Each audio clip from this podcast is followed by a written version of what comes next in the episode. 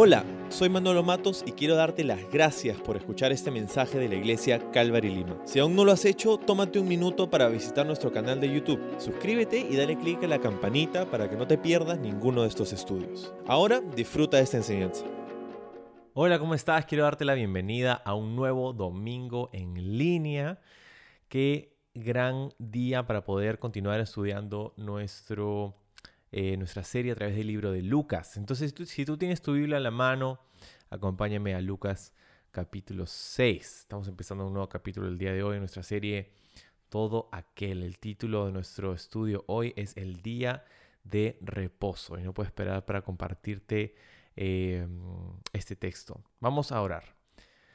Padre, gracias por darnos hoy tu palabra para considerar, ah, para meditar, para aplicar a nuestra vida transforma nuestros corazones, sigue haciendo una obra entre nosotros, te pedimos en el nombre de Jesús. Amén. Amén.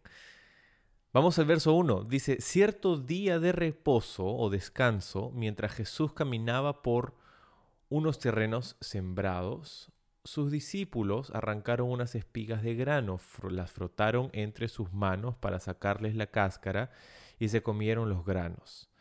Algunos fariseos dijeron, ¿por qué violan la ley al cosechar granos en el día de reposo o de descanso? Jesús les respondió, ¿acaso no han leído las escrituras? En las escrituras lo que David hizo cuando él y sus compañeros tuvieron hambre, entró en la casa de Dios y violó la ley al comer los panes sagrados que solo los sacerdotes pueden comer. Y también les dio una porción a sus compañeros. Entonces Jesús agregó, el Hijo del Hombre es Señor incluso del día de descanso, incluso del día de descanso. Ok, entonces, este es pues la continuación, esta es la continuación de lo que hemos venido viendo en el capítulo anterior, donde Jesús ha comenzado a hacer algunas cosas que los eruditos de la religión judía, los escribas y fariseos, han comenzado a ver como una amenaza, como algo que les llamó la atención, como una señal de advertencia en contra de Jesús.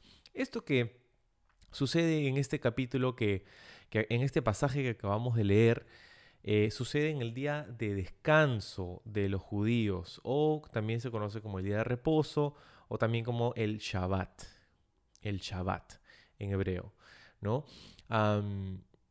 que pasa es que hay una creciente sensación de hostilidad hacia Jesús por parte de estas personas, de los escribas y fariseos, los que conocían muy bien la ley, o se suponía que deberían conocer muy bien la ley, de los judíos. Está siendo acusado en esta ocasión, y no sería la última vez, de romper las leyes del día de reposo, romper las leyes del día de reposo. Ahora acordémonos de algunas cosas. Jesús había regresado de Jerusalén ah, y un grupo de los escribas y fariseos que le conocieron allá en Jerusalén, eruditos pues de esta ley judía, habían decidido seguir a Jesús con sigilo, eh, estudiándolo cuidadosamente para ver de encontrar una falta en él para acusarlo. Hasta este punto, ellos le habían visto voltear las mesas de los cambistas corruptos en el templo, diciendo, esta es la casa de mi padre y será llamada casa de oración. Em, le han visto sanar toda clase de enfermedades a personas.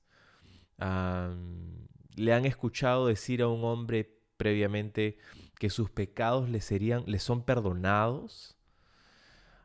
y todo esto que le han visto a Jesús hacer y decir Lejos de ser un indicador de la verdadera identidad de Jesús, para ellos era una señal de advertencia. Ah, porque después de todo, ¿quién puede perdonar pecados si no solo Dios? ¿Verdad? Ese era su razonamiento. Entonces, ya estaban tratando de encontrar cualquier falta en Jesús para justificar su presuposición de que Jesús era un impostor y un blasfemo. Eso es lo que estaban haciendo. Y en vez de creer que verdaderamente Jesús era quien decía que era. En esta ocasión Jesús está caminando con sus discípulos y como era natural, sintieron hambre. Entonces ellos pasando por un campo de trigo o de cebada, una de las dos, o las dos de repente, tomaron algunas espigas en sus manos, las frotaron, soplaron la cáscara y comieron algunos de los granos de trigo o cebada que encontraron ahí como un snack, ¿no? Ahora, no es el snack más delicioso que puedes comer en esos días, pero tenían hambre. De hecho, Mateo, cuando nos cuenta su versión de la historia, él estaba allí eh, ese día y él nos dice que sintieron hambre, ¿no? Entonces, claro, tienes que tener hambre para poder, para comer trigo o cebada cruda, ¿no? Eh, entonces, acuérdate pues que en esos días no había un McDonald's o una bodeguita en la esquina, ¿no? Este, donde podías comprarte algo para comer, ¿no? Un snack rápido, ¿no? Tenías hambre y o te aguantabas hasta, llegar a tu casa, o hacías lo que los discípulos ah, hicieron, ¿no? Em, y ellos, de hecho, al hacer esto no tuvieron ningún reparo, ¿no? Estaban completamente tranquilos. Y Jesús, no lo vemos a Jesús ni criticándolos, ni prohibiéndoles hacer esto. Jesús está caminando con ellos, no tiene ningún problema él. Cuando en medio de su snack, de la nada, así cual suricata, se paran y se aparecen ahí unos fariseos. ¡Ey! ¿Qué están haciendo? ¿Qué están haciendo? ¿Qué están haciendo? ¿No? Comienzan a cuestionarlos. Están rompiendo la ley del día de reposo. Ahora, ojo, no estaban condenándolos por hacer algo ilegal. O sea, no estaban robando, no estaban haciendo vandalismo. No, no, no, no era nada de eso. Estaban rompiendo, según ellos, una ley que no les permitía cosechar estos granos, según sus propias palabras, el día de descanso, el día de reposo. ¿Ok? de hecho, e, e, e, tenemos que entender un poco la acusación.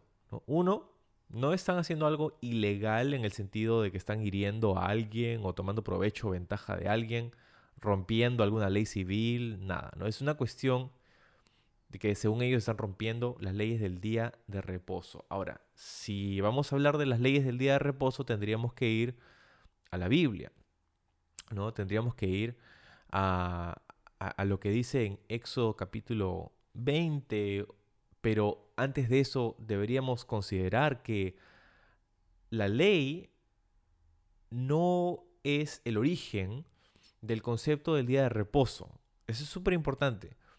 El concepto del día de reposo no viene de la ley, viene desde el libro de Génesis, mucho antes de que venga la ley, en el momento de la creación. Acuérdate de lo siguiente. ¿Qué cosa es el día de reposo, no? Un día de reposo era un día donde eh, los judíos no trabajaban y descansaban. Pero ¿de dónde viene ese concepto? No vino de la ley. En Éxodo 20 vino del libro de Génesis, mucho antes en la historia de la creación. Ahí en Génesis vemos que Dios crea todo en seis días, ¿no? Y el séptimo día descansa de su creación. Ahora, Dios no descansa el séptimo día porque está cansado. Uf, cuánto me ha costado crear todo esto, voy a descansar, necesito un día para descansar. No, de hecho, Isaías, en el libro de Isaías, nos dice específicamente que Dios no se cansa. Entonces, el descanso que toma Dios el séptimo día en la historia de la creación es, un descanso en el sentido en el que Dios se detiene de crear. Se detiene de crear, descansa de crear, termina el proceso de creación. El sexto día, el séptimo, descansa, se detiene. Curiosamente, el hombre y la mujer, Adán y Eva, son creados el sexto día. Y entonces, su primer día de vida sería el séptimo día para Dios, ¿verdad? Pero para el hombre y la mujer es el primero, en realidad, ¿no? Entonces, eh, el primer día de existencia del ser humano, Dios se detiene de hacer otras cosas para pasar tiempo con ellos. Y en esto vemos que el ser humano fue creado para tener una relación con Dios. Fue creado para disfrutar de la presencia de Dios. ¿Sí? Qué poderoso este concepto, ¿cierto? El primer día de vida del ser humano, Dios decide, voy a pasar tiempo contigo. No tenía que hacer eso, pero Dios lo hizo porque acuérdate que Dios crea todo y al final dice ahí en Génesis capítulo 2, vamos a crear al hombre a nuestra imagen y semejanza, ¿no? Entonces, el pináculo de su creación, Dios decide tomar un tiempo para pasar tiempo con él, el primer día de existencia del ser humano. Y, y esto, de hecho, precede al judaísmo por más de mil años. Curiosamente, nuestra organización de tiempo, como nosotros organizamos el tiempo, tiene que ver con eventos astronómicos, ¿no? O sea, los días, los meses y los años responden a rotaciones de estos cuerpos celestes, ¿no? De la Tierra, el Sol, en fin. Pero tener semanas, tener agrupaciones de siete, y tener un día de esos siete en el que es día de, descanso, esto no responde a un evento astronómico, eh, responde a un evento espiritual. Dios es quien da al ser humano esta división de semanas. Seis días de, entre comillas, trabajo y un día de descanso. Es muy curioso esto, ¿verdad? Es casi existencial. Entonces, Importante entender que el día de reposo tiene su origen en la creación y no en la ley. Porque la ley solamente va, vamos a decir, va a tipificar o aclarar la expectativa de Dios para su pueblo en este sentido. Pero su origen, su origen es mucho anterior. ¿Ok? Entonces, ¿por qué es que estaban criticando o por qué es que estaban siendo acusados, mejor dicho, de romper la ley con respecto al día de reposo? Bueno, uh, en eso 20, si, si vemos lo que, lo que dice ahí, es que Dios quería que su pueblo descanse de su trabajo. Pero no dice mucho detalle, no hay mucho detalle sobre lo que podías y no podías hacer el día de descanso, el día de reposo. de hecho, eh, lo que sí nos cuenta es que en términos de trabajo y el día de descanso, lo que tú no podías hacer, claro, era cosechar, ¿sí? Pero lo que sí estaba permitido por la ley, por la Torá, hacer, era justamente hacer lo que sus discípulos estaban haciendo, que era pasar por, si estás en el campo de un vecino y tienes hambre, puedes tomar este grano o fruta o lo que sea que encuentres en tu mano y lo comes, ¿no? Es, era algo que estaba provisto por la ley, era legítimo poder hacer esto. Lo que no podías hacer era traer una herramienta de trabajo, ¿no? Un ciclo o este, una máquina de algún tipo, ¿no? Este, para cosechar campos. Eso no podías hacer. Eso es lo que no se podía hacer. Pero eso no es lo que estaban haciendo los discípulos. Estaban tomando el trigo, la cebada en sus manos. Pero para ellos sí estaban rompiendo con la ley. Y esto es algo que tenemos que entender. Porque, pues, si no estaban verdaderamente rompiendo la ley, ¿por qué para los escribas y fariseos sí estaban rompiendo la ley? Y esto tiene que ver con el contexto histórico eh, de los escribas y fariseos en torno a lo que era su entendimiento de la ley. Porque, ¿qué pasa? Ellos y nosotros tenemos la misma ley, tenemos la misma Torah, pero el tema es que cuando se creó el sistema, o no sistema, pero cuando se creó, cuando empezó este movimiento de fariseísmo, eh, empieza, tiene sus orígenes en Babilonia, cuando Israel estaba cautivo en Babilonia. ¿Y qué pasa? Que ellos comienzan a estudiar y escudriñar las escrituras. Y, es, originalmente era un movimiento increíble porque empieza justamente con el tema de las sinagogas en Babilonia no podían estar, no estaban cerca de Jerusalén, no podían adorar como ellos querían en el templo de Jerusalén y como debían. Entonces eso, comenzaron a, reunir en grupos pequeños, grupos de conexión. Eh, y fueron llamados sinagogas. Entonces se comenzaron a, despertar ciertas personas para estudiar y escudriñar y aplicar y darse de lleno a la ley de Moisés, a la palabra de Dios. Entonces, en medio de todo esto, que fue hermoso, eh, comenzaron personas a decir, ok, si, para poner un ejemplo, el día de reposo Dios no quiere que trabajemos, entonces esto es súper importante. Entonces vamos a asegurarnos que no vamos a estar en un lugar donde podemos romper esta ley. ¿Ok? Entonces, ¿qué pasa? Comienzan las tradiciones orales, las recomendaciones de los rabinos, las recomendaciones de las personas eruditas y decían, ok, si Dios no quiere que rompas esta ley, entonces en realidad no deberías hacer esto. ¿Qué cosa constituye trabajo? Y esto es lo que ellos comenzaron a eh, tipificar y a aclarar para los demás. Entonces, si tú necesitaban números, necesitaban una manera de medirlo. Entonces comenzaron a decir, si tú eh, levantas cierto peso, entonces estás trabajando y no deberías hacer eso, entonces no deberías hacer esto. Y ese cierto peso era el peso de una, un higo seco. Si tú levantas en tus manos el peso, un peso mayor a lo que pesa un higo seco, entonces estás rompiendo, según ellos, la ley del día de reposo porque estabas trabajando. Eh, si tú encendías un fuego, eh, eh, estabas esforzándote para hacer vez no podías encender fuegos. Si tú caminabas cierta distancia permitida, estaba bien, pero después de un número específico que ellos inventaron, dijeron, no, esto es trabajo y vas a comenzar a sudar, entonces no puedes caminar después de esto. Pero si estás dentro de tu casa, entonces sí puedes. Entonces comenzaron a decir, no, pero entonces yo puedo poner un poste dentro de esta distancia permitida y eso extendería los límites de mi casa. Entonces, si yo paso ese poste, puedo pasar, puedo duplicar la distancia permitida porque estoy dentro de mi casa. Y comenzaron estas increíbles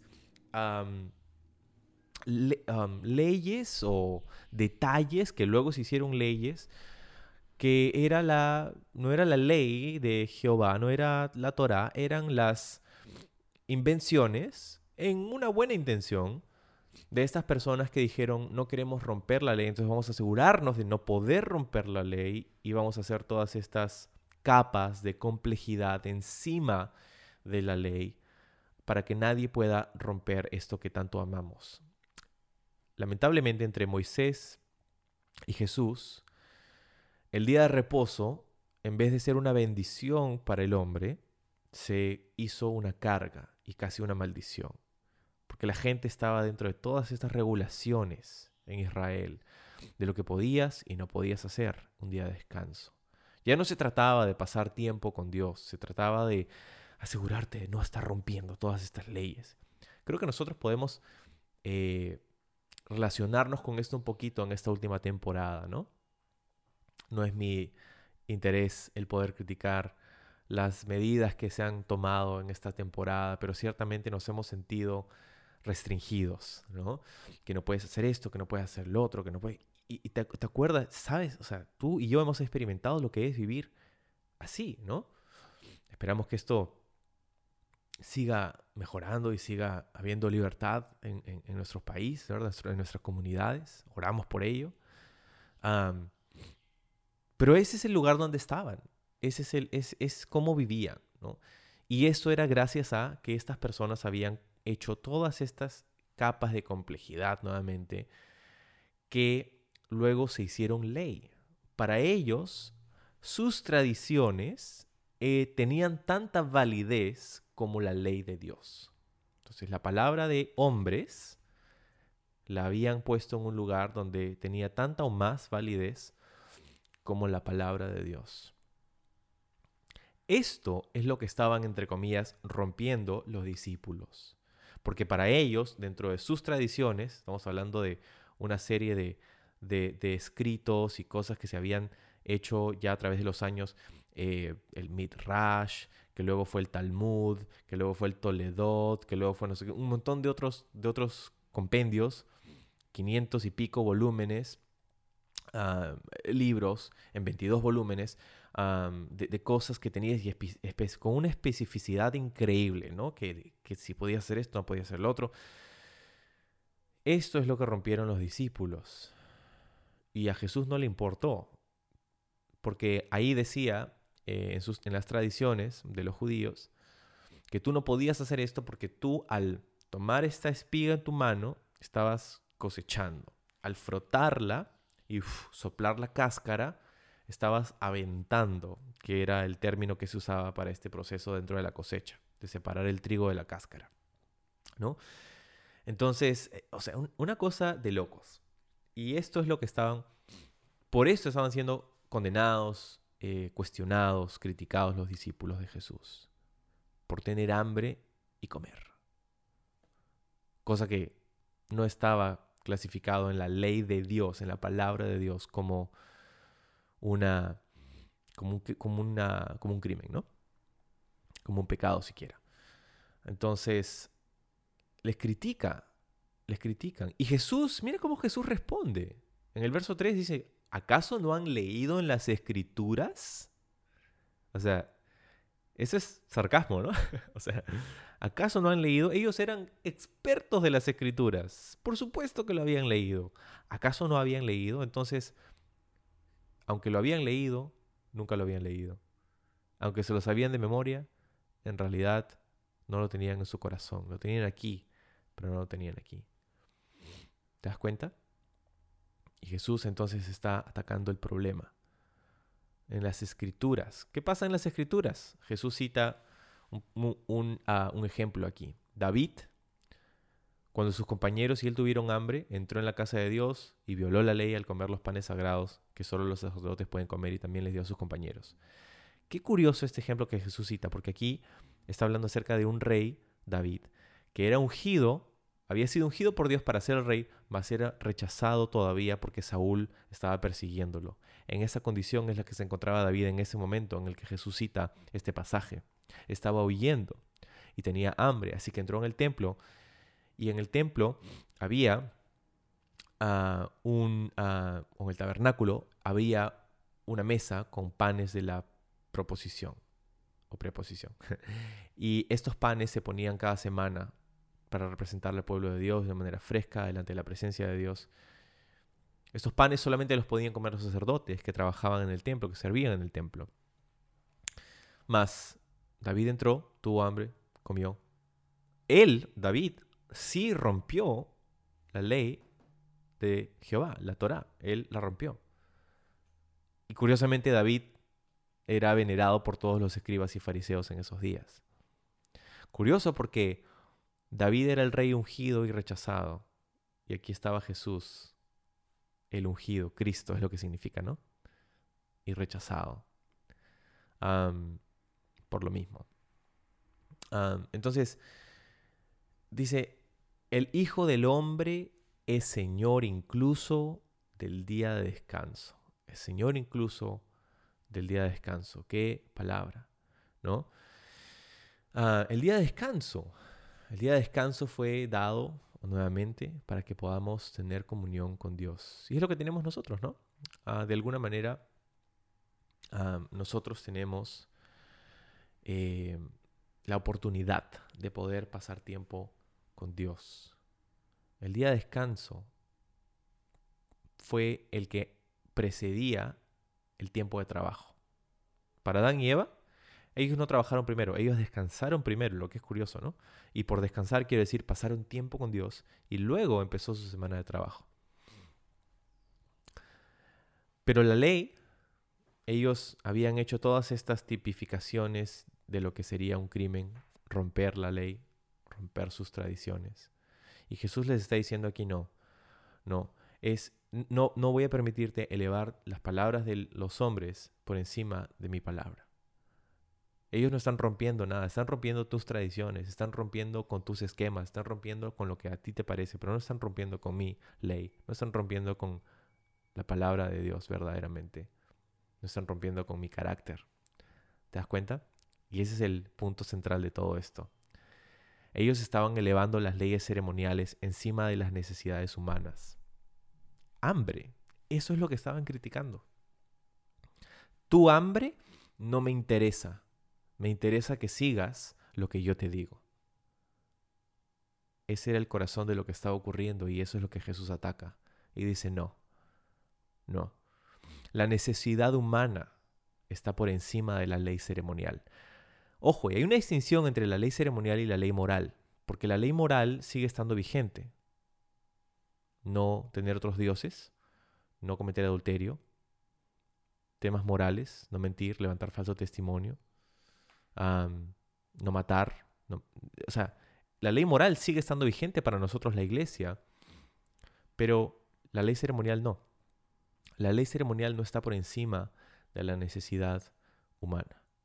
Ese es un punto súper importante. Y para terminar, Eh, solamente pensemos en lo siguiente. Hoy día no tenemos un día de reposo Shabbat. No estamos eh, en el lugar donde necesitamos cumplir con esta ley ceremonial del Shabbat. Pero sí tenemos un día, un día donde recordamos al Señor, un domingo. Nuestro, no es el sábado, es el domingo, es el día de reposo y es el día en el que los primeros cristianos se reunían para celebrar la resurrección de Jesús. Y lo seguimos haciendo. Y no es que tenemos que, ¿sabes? Eh, todo este tiempo que hemos estado en línea en nuestras casas, ha sido difícil, pero ah, Dios es soberano y podemos pasar, porque el, énfasis de, un día del, Señor, de, darle un día al Señor, no es solamente descansar físicamente, es pasar tiempo con Él. Y me encanta que ya muy pronto estamos empezando nuestras reuniones presenciales nuevamente para poder hacerlo juntos. Pero la iglesia no se reúne hacia sí misma. No nos reunimos solamente para pasar tiempo juntos, sino para juntos animarnos hacia poner nuestro enfoque, nuestra mirada y nuestra adoración en el Señor. De eso se trata, ¿verdad? Entonces, vamos a orar. Señor, gracias por darnos este pensamiento hoy en esta temporada para acordarnos de que ah, se trata de ti y se trata de poder tener comunión contigo. Y gracias Jesús porque tú haces posible esa comunión. Tú viniste a morir esa cruz para que nosotros podamos ser restaurados, no al jardín del Edén, pero algo mucho mejor, al jardín de tu redención, saber que podemos ah, tener nuestros pecados perdonados y una comunión restaurada contigo. Y Señor, ahora que falta muy poco para nuestras reuniones presenciales, Señor, ah, nuestro enfoque no es solamente ser un grupo de personas o un club social que hacemos cosas juntos, que no, no hemos podido hacer por 18 meses. Se trata de adorarte juntos, se trata de poner nuestro enfoque y nuestra mirada en ti. Y eso es lo que anhelamos. Gracias Señor por recordarnos eso y por tu palabra el día de hoy en el nombre de Jesús. Amén.